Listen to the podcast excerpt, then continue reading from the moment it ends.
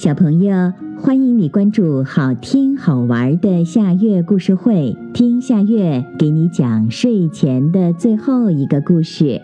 你准备好了吗？现在夏月故事会开始啦！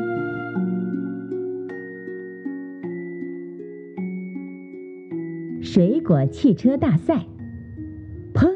信号枪打响了，森林水果汽车大赛开始了。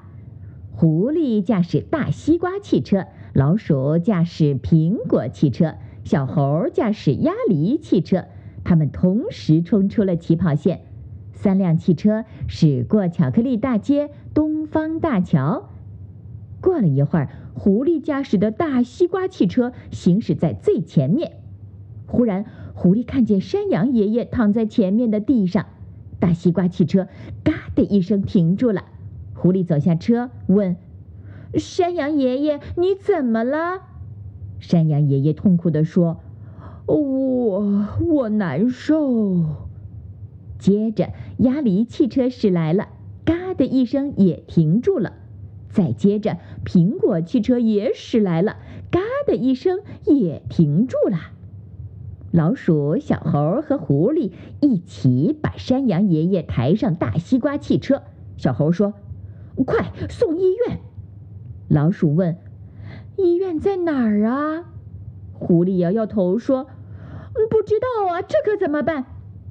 正当他们发愁的时候，一辆救护车呜呜从他们身边驶过。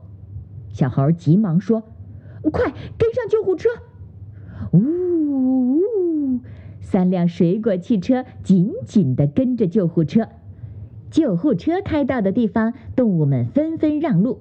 大西瓜汽车刚到急救中心，狐狸和老鼠马上就把山羊爷爷送进了急救室。小猴负责给山羊爷爷的家人打电话。狐狸、老鼠和小猴一直等到山羊爷爷的家人赶到医院了才离开。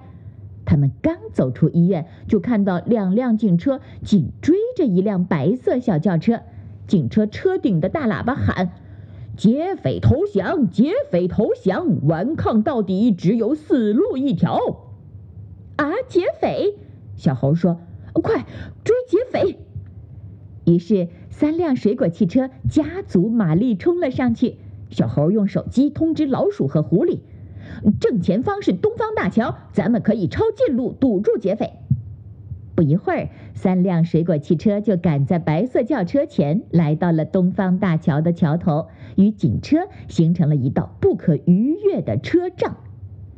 劫匪看见前面有水果汽车挡路，后面又有警车追堵，心想：“哦，这下插翅也难飞了。”于是他只好乖乖地下车投降了。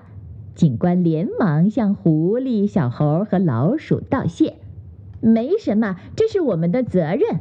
狐狸说：“嘿嘿，可别忘了，水果汽车大赛还没比完呢。接下来比赛继续进行。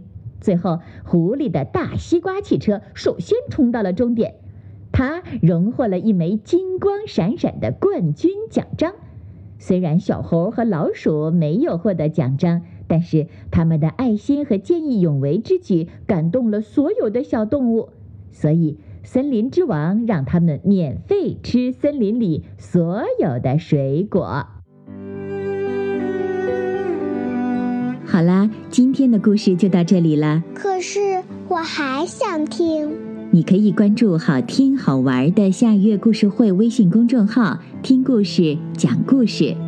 小朋友，晚安。